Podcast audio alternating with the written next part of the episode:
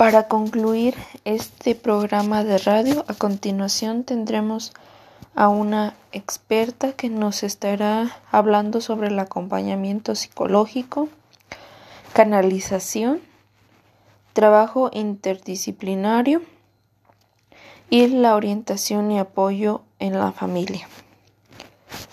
Adelante.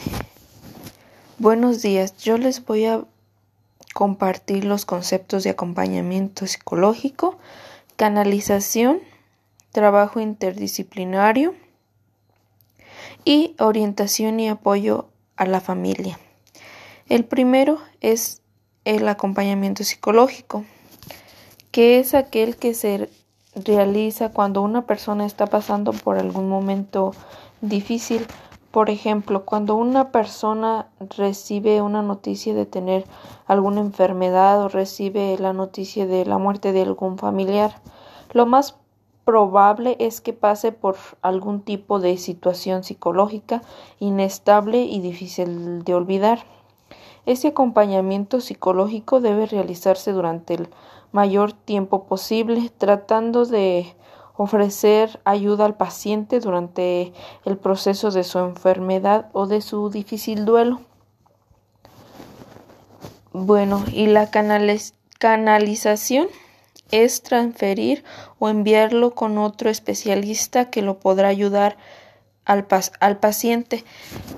Un ejemplo claro de la canalización sería no todo no toda persona que tiene un comportamiento anormal significa que esté mal de los sentimientos.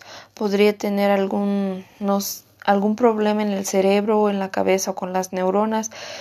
Entonces ya de ahí es de un psicólogo transferirlo a un a un psiquiatra.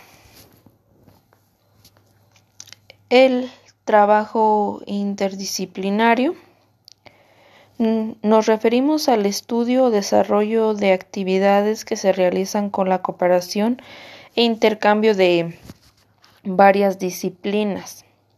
En tales casos, los equipos sustentan un marco de referencia teórico y un espacio compartido para el intercambio de sus saberes y prácticas que supone el reconocimiento de las estrechas vinculaciones entre sí mismas.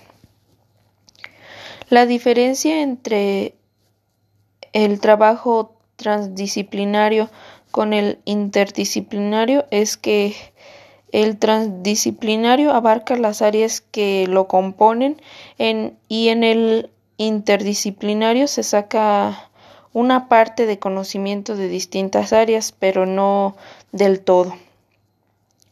Por, último está la orientación y apoyo a la familia.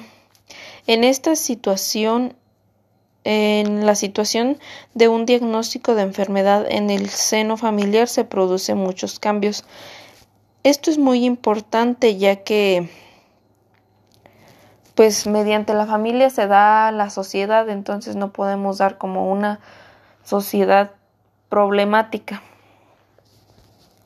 Las características propias de convivir con una enfermedad poco frecuente son el desconocimiento por parte de la sociedad, la desinformación sobre ciudadanos y ayudas técnicas, la ausencia de información sobre asociaciones y recursos, la falta de ayudas económicas, escasez de atención sociosanitaria adecuada y las dificultades en la relación con, las, con los profesionales por el desconocimiento de estas enfermedades, así como la ausencia de diagnóstico y tratamiento en muchos de los casos.